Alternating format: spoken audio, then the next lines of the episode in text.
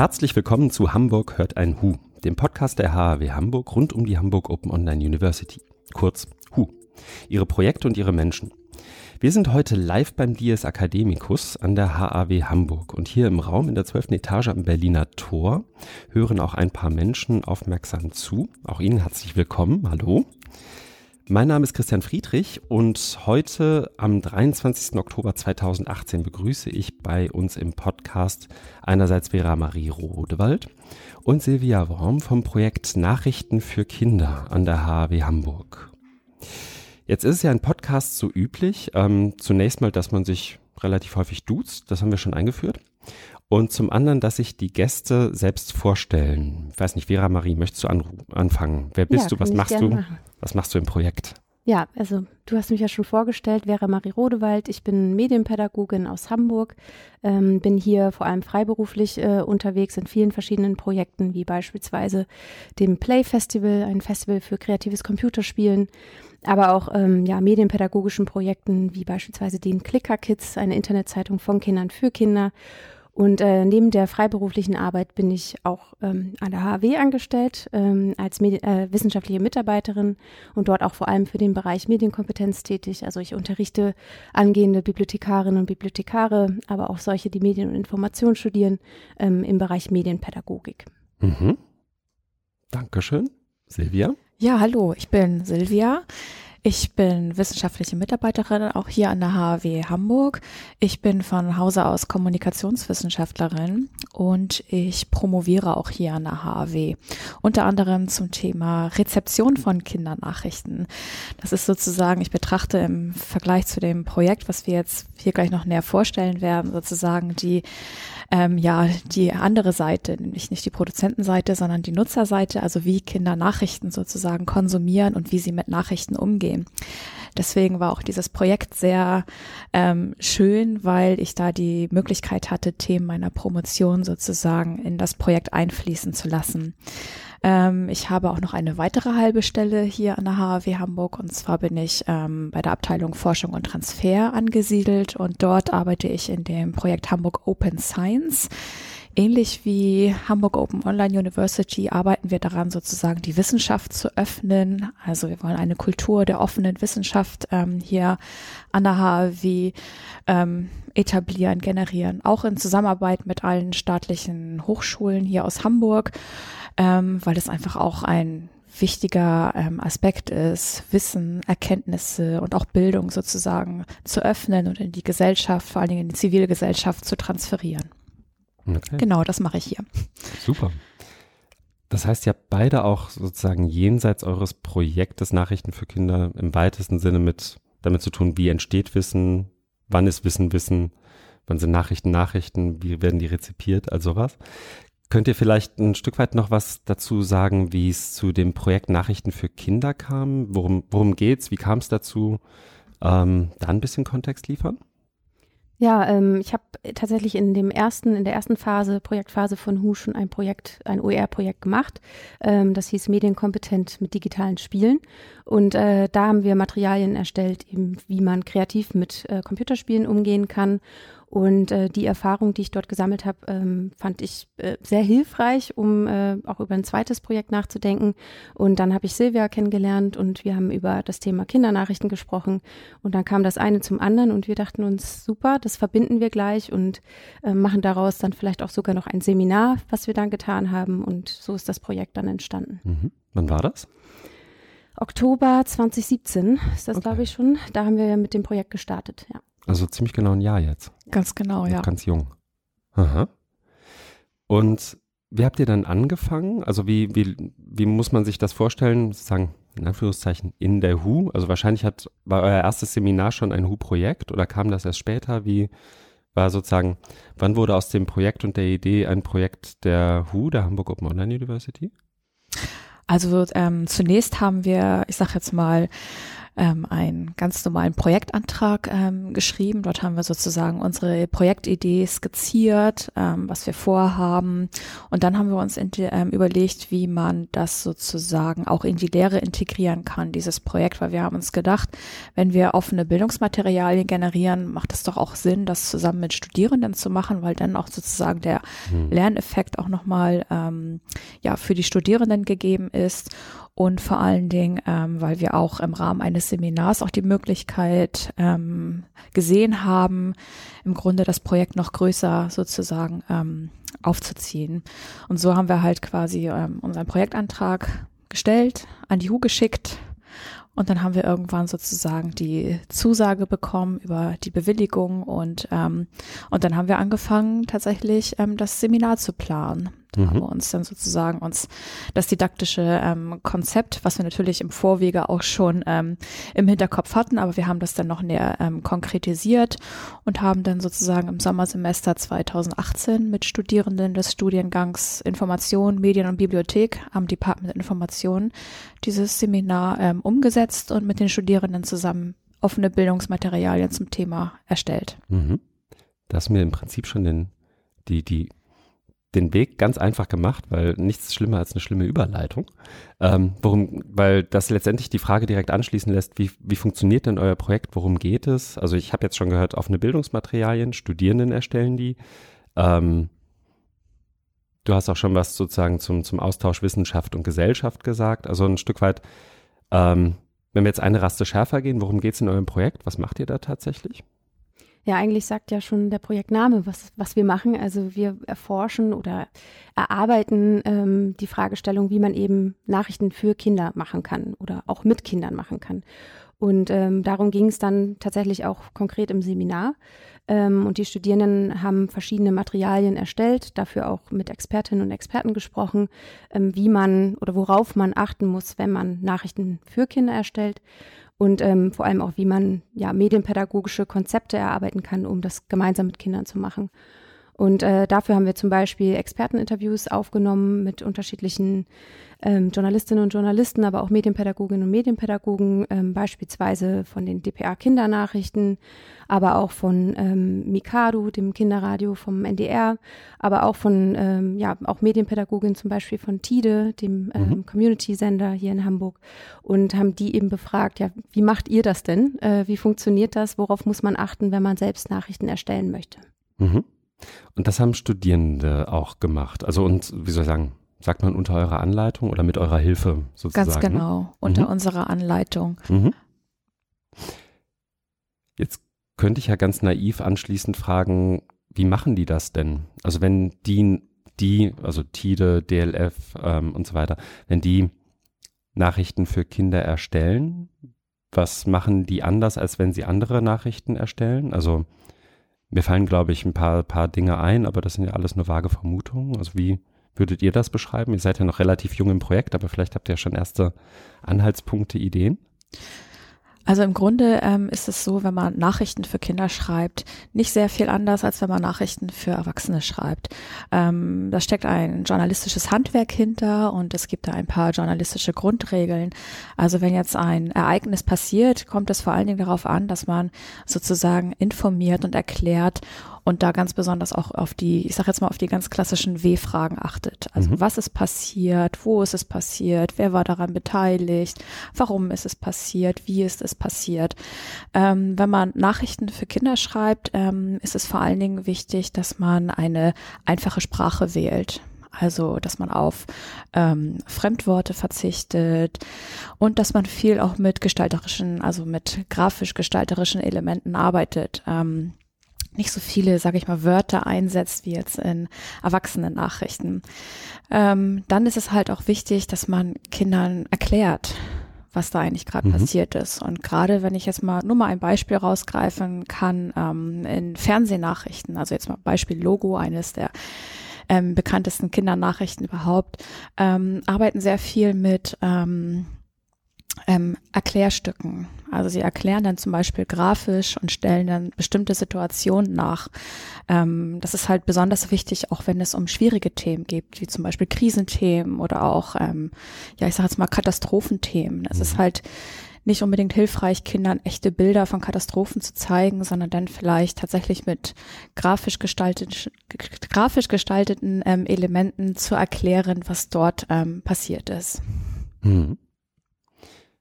Ja, ich erinnere mich noch, ich glaube, ich habe in eine Logo-Sendung hat mir das erste Mal versucht, das deutsche Wahlsystem zu erklären. Und auch das, da war, glaube ich, ein Parlament, da flogen irgendwie Männchen rein und dann wusste ich ungefähr, wie das funktioniert mit der repräsentativen Demokratie. Willst du noch was ergänzen, Vera Marie? Nee, das wäre ja auch der letzte Punkt gewesen. Also mhm. eben das Berichten ist schon wichtig, auch mhm. gerade über Themen, die vielleicht, wo man jetzt zuerst denken würde, okay, das ist jetzt für Kinder nicht geeignet, aber gerade das ist wichtig eben, damit die auch einen Umgang damit finden.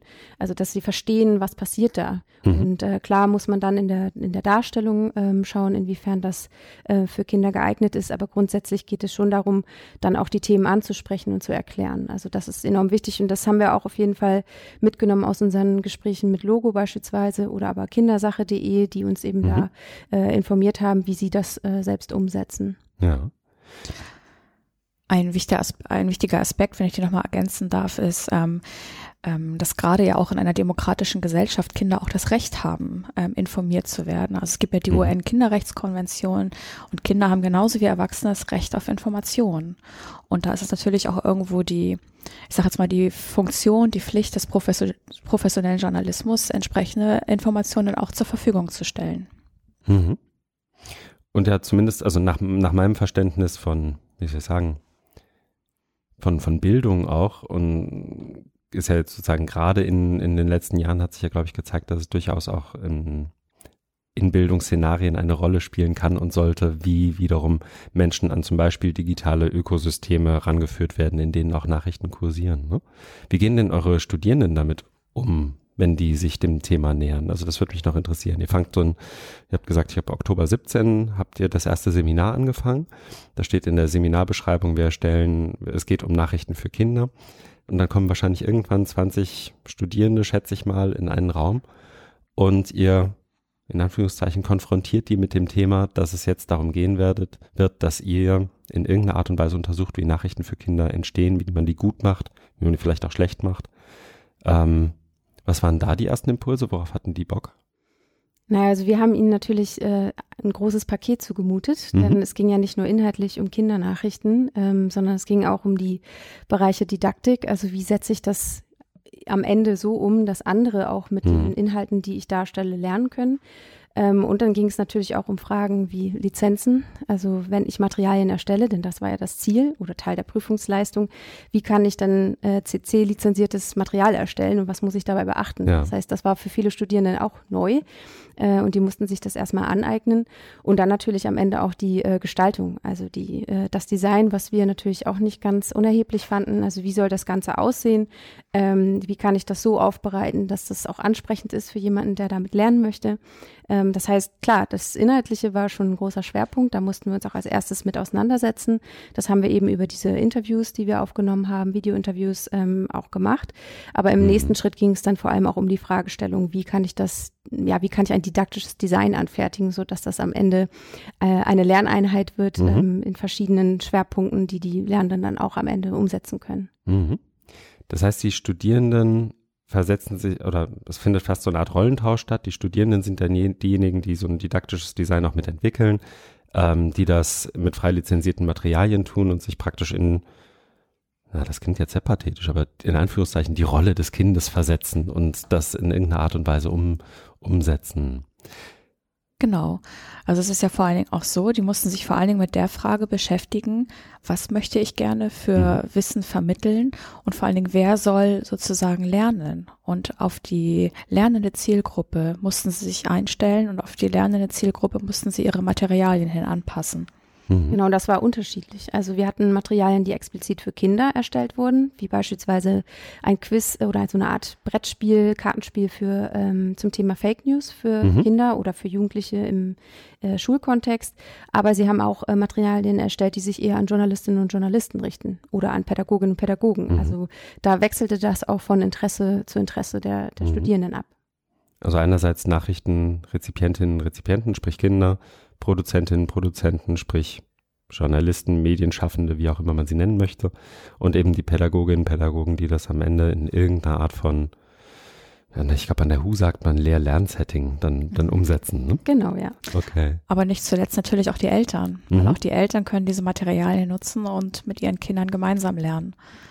Das war schon eine Herausforderung sozusagen, die Zielgruppe wirklich ähm, entsprechend anzusprechen. Glaube ich wohl, ja. Die Materialien, die ihr da erstellt habt, sind ja noch nicht online, kommen aber, glaube ich, bald online. Wo findet man die dann? Und was schätzt ihr ganz grob, ohne euch jetzt darauf festnageln zu wollen? Das wird, das wird zwar aufgezeichnet, aber ich glaube, ein bisschen Beinfreiheit habt ihr. Wann, Also- wann man da was findet? Genau, aktuell äh, befinden wir uns sozusagen im Pre-Launch-Modus. ähm, die Seite wird gerade gebaut.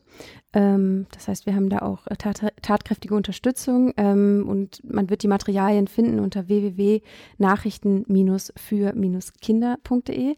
Und äh, dort gibt es aktuell auch eine Projektseite, aber da findet man vor allem den Prozess, den wir dort dokumentiert haben. Also was passierte im Sa äh, Seminar, Mhm. was haben die Studierenden äh, erlebt und herausgefunden.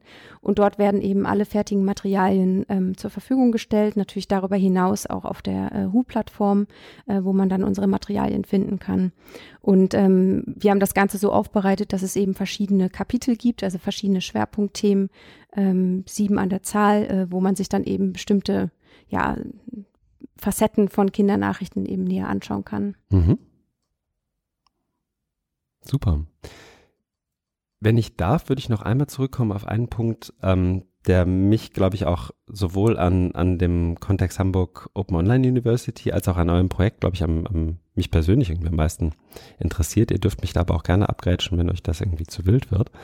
Ähm, mich interessiert ein Stück weit die Art und Weise, oder andersrum, ihr, mein Beispiel ist, glaube ich, dass der, ich weiß nicht, ihr kennt wahrscheinlich oder habt vielleicht schon mal gehört, die Demokratielabore von der. Open Knowledge Foundation. Da geht's ja in verschiedenen Workshop-Szenarien immer ein Stück weit darum, dass Kinder und Jugendliche auch zum Beispiel in, in die Rolle versetzt werden, selbst zum Beispiel Nachrichten zu produzieren und in verschiedenen Workshop-Szenarien sich irgendwie gegenseitig zu ähm, wie soll ich sagen? Ich glaube, es gibt ein Szenario, in dem die, die Jugendlichen angehalten sind, sich gegenseitig echte Nachrichten und Fake News in Anführungszeichen gegenseitig unterzujubeln und unterzuschieben und mal zu gucken, wie man es wie man's hinbekommt. Mit dem Ziel, dass diejenigen, die das machen, auch ein Stück weit na, von diesem Ökosystem eine stärkere, eine stärkere Kenne kriegen, also eine Idee davon kriegen, wie entstehen Nachrichten, wie verbreiten die sich, was welche Rolle spielen soziale Netzwerke und Webseiten und Medien und wer hat da welche Rolle und was verschiebt sich da vielleicht auch ein Stück weit dran. Das ist, da sehe ich euer Projekt auch ein Stück weit in, in einer spannenden Mittlerrolle. Mich würde da, glaube ich, vor allem interessieren, ob sich das, ob das von Anfang an genau euer Gedanke war, da müssen wir was machen und das war sozusagen der Impuls. So, also man kann das ja auch irgendwie schon fast romantisiert erzählen. Abends beim Glas Wein saßen wir da und dann klopfte jemand auf den Tisch und sagt, da müsste man jetzt mal was machen und anstatt das einfach nur zu sagen, hat man dann mal was gemacht. Oder ähm, kam das so nach und nach dazu in Gesprächen mit, mit ähm, auch denjenigen, mit den, den, den Journalistinnen und Journalisten, mit denen ihr gesprochen habt, wie ist deren Haltung auch dazu? Vielleicht könnt ihr dazu noch ein, zwei Sätze zu sagen. Ich glaube, eigentlich kann man äh, das Ergebnis des Projekts ganz gut ähm, daraufhin zurückführen, was wir für einen Hintergrund mitgebracht haben. Ähm, ich komme ja aus der handlungsorientierten Medienpädagogik, das heißt, ich mache nichts anderes als äh, ja Jugendliche oder ähm, Kinder auch in die Rolle zu versetzen, selbst mal zu Produzentinnen und Produzenten zu werden. Mhm. Das heißt, hinter die Kulissen zu schauen ähm, und durch die Medienproduktion zu lernen, so was heißt das eigentlich, Medien machen oder ja, was findet man da eben für, für Eigenschaften, die man sonst gar nicht unbedingt erkennen kann. Ähm, und Silvia, da kannst du wahrscheinlich mehr zu sagen, eben aus dieser Perspektive, aus der journalistischen Perspektive. Und äh, wir haben eben versucht, die verschiedenen Perspektiven zusammenzubringen, was auf jeden Fall die größte Herausforderung war. Du hast das schon erzählt, äh, Silvia, die verschiedenen Zielgruppen dann auch ähm, ja, anzusprechen und die Materialien ähm, ja entweder für, für Zielgruppen konkret zu formulieren oder eben äh, zu versuchen, ein Thema so zu ähm, gestalten, dass es für alle nutzbar ist. Dann ist Mhm. natürlich ein, schon ein Unterschied, ob ich ein Material erstelle, mit dem ich äh, mit Kindern gemeinsam äh, ein Projekt ähm, umsetze oder äh, Journalisten zeige, das sind irgendwie wichtige Aspekte, die man bei der Erstellung von Nachrichten für Kinder äh, beachten muss. Das Mhm. macht ja schon einen Unterschied aus. Ja. Und ein weiterer großer Impuls war natürlich auch mein eigenes Promotionsprojekt und natürlich auch, dass ähm, im Zuge der ganzen, ich sage jetzt mal, digitalen Entwicklung sich auch das Thema Nachrichtennutzung und auch generell Nachrichtenproduktionsbedingungen so massiv verändern, dass ähm, das Thema Nachrichtenkompetenzen, Medienkompetenzen immer wichtiger werden. Ähm, Kinder haben schon sehr früh in ihrem Leben ähm, ich sage jetzt mal, ähm, digitale Medien, mit denen sie umgehen. Aber die Frage ist ja, wie gehen sie tatsächlich damit um? Jeder mhm. wird anders sozialisiert und die Frage ist, ähm, ist das mehr so, so, so ein Zufallsprodukt, die Sozialisation, oder ist das wirklich irgendwo ähm, systematisch strukturiert, ähm, dass man, sage ich mal, in Medien sozialisiert wird. Also ich sage jetzt mal im Sinne von können Kinder und auch Erwachsene, ich meine, ich nehme mich da nicht aus, heute wirklich so kompetent ähm, mit Inhalten und ähm, digitalen Medien umgehen. Das ist wirklich, ähm, ja, ich sag mal so, dass wir wirklich ähm, sorgenlos durch die Medienlandschaft wandern können. Oder mhm. gibt es da halt noch ganz viel ähm, Kompetenzerwerbsbedarf. Also ich rede jetzt hier so ein bisschen in der Fachsprache. Also, oder wir müssen halt auch noch wirklich viel lernen im Umgang mit Inhalten und Medien. Und das bringt halt irgendwo diese Digitalisierung mit sich. Und da gibt es viel zu tun. Da gibt es viel zu tun. Ich sage jetzt mal von den Eltern zu Hause. Es gibt viel zu tun von den Schulen. Es gibt viel zu tun für uns als Wissenschaftler und auch als Hochschule. Und da war jetzt auch mein Impuls. Da möchte ich einen Beitrag leisten. Und ich glaube, dass wir da echt eine ja am Puls der Zeit uns bewegen mit dem Thema und das immer wichtiger wird. Gerade auch jetzt in Zeiten von zunehmenden Fake News. Mhm. Also genau. Absolut. Ich frage mal ganz blöd, wie, wie das auch die Journalistinnen und Journalisten wahrnehmen, die mit, mit denen ihr gesprochen habt, mit denen die Studierenden gesprochen haben. Also gab es dann Feedback zu auch von, von deren Seite oder sehen die sich da tatsächlich noch ja, sagt man das noch, in der Rolle, wir produzieren hier Nachrichten, wir machen das möglichst, in Anführungszeichen, kindgerecht, also wir bereiten das entsprechend auf mit grafischen Materialien und allem was und einfacher Sprache, was sozusagen dazugehört. Ähm, oder ist das auch was, was in den Interviews zum Beispiel immer wieder auch durchschimmerte? Da hat sich irgendwie was geändert und wir müssen da irgendwie anders mit umgehen, wir müssen anders darauf reagieren. Ähm, das würde mich noch interessieren. Also dieses Feedback haben wir in der Tat bekommen. Mhm. Also ähm, ich war sehr erfreut darüber, dass im Grunde alle Interviewpartner, die unsere Studierenden interviewt haben, ähm, ja total begeistert waren von diesem Projekt, von der Projektidee und auch wirklich das Bewusstsein in sich tragen. Ja, wir müssen an diesem Thema arbeiten und ähm, wir haben zum Beispiel auch ähm, einen Interviewpartner gehabt. Ich weiß gar nicht, darf man den namentlich nennen? Also hier ja. von NDR Info, ähm, der Chefredakteur von mhm. Mikado, vom Radio Mikado, ja. der im Grunde auch sagte, dass wir vielleicht in Zukunft auch nochmal in irgendeiner Form mal zusammenkommen müssen und ja, ich weiß nicht, ob er das wirklich so wortwörtlich gesagt hat, aber dass wir auf jeden Fall nochmal über vielleicht weitergehende Ideen sprechen können. Also er fand das Thema auch sehr interessant und ähm, wird das wahrscheinlich auch, also hoffe ich zumindest auch weiterverfolgen und vielleicht ergibt sich daraus nochmal irgendwie eine, ja, ja irgendwie eine Fortführung. Mhm. So, also es hat auf jeden Fall sehr, sehr positiven Anklang gefunden, das Projekt, und jeder empfand es als unheimlich wichtig, gerade in der heutigen Zeit. Ja, auch allein das Feedback, also dass uns wirklich so viele Interviewpartnerinnen und Partner zugesagt haben, das war natürlich toll. Also wir haben echt natürlich viele in Hamburg ansässige ähm, Expertinnen und Experten gewonnen, aber grundsätzlich, wie viele Interviews waren es? Am Ende zehn, glaube ich. Ähm, unter anderem auch eben Zeit Leo oder Geolino, also ja so die Kindermedien, die mhm. aktuell eben auch noch äh, führend sind, dazu zu gewinnen, da was beizutragen, ähm, auch mit ihren ähm, Videobeiträgen, das war natürlich klasse. Mhm. Äh, ja, die stehen jetzt natürlich zur Verfügung, all, all denen, die sozusagen damit arbeiten wollen. Das ist cool, ne? Ja. Spannend. Bin gespannt, wenn die Materialien dann online sind.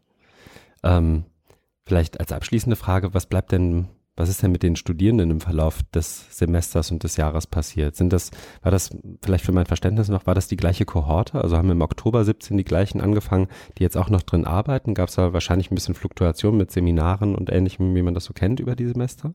Also wir haben das Projekt im Oktober 17 ja. angefangen, das äh, Seminar dazu fing erst im März an. Das ah, ja, heißt, okay. wir haben vorher natürlich eine Vorarbeit geleistet, mhm. das Seminar äh, konzipiert, äh, Interviewtermine vereinbart und so weiter. Mhm. Aber die haben tatsächlich den ganzen Sommer über daran gearbeitet. Ähm, und da war natürlich die Entwicklung auch ähm, eine steile Kurve sozusagen.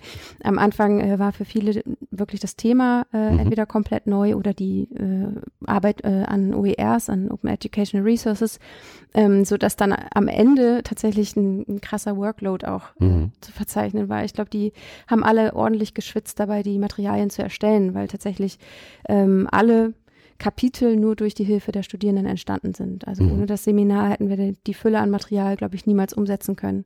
Und ähm, am Ende waren jetzt auch welche dabei, die auch überlegt haben, da mehr in die Praxis zu gehen. Also tatsächlich ein paar haben wir sehr angefixt mit dem Thema und ähm, ja, arbeiten jetzt entweder mit TIDE zusammen oder tatsächlich mhm. in medienpädagogischen Projekten.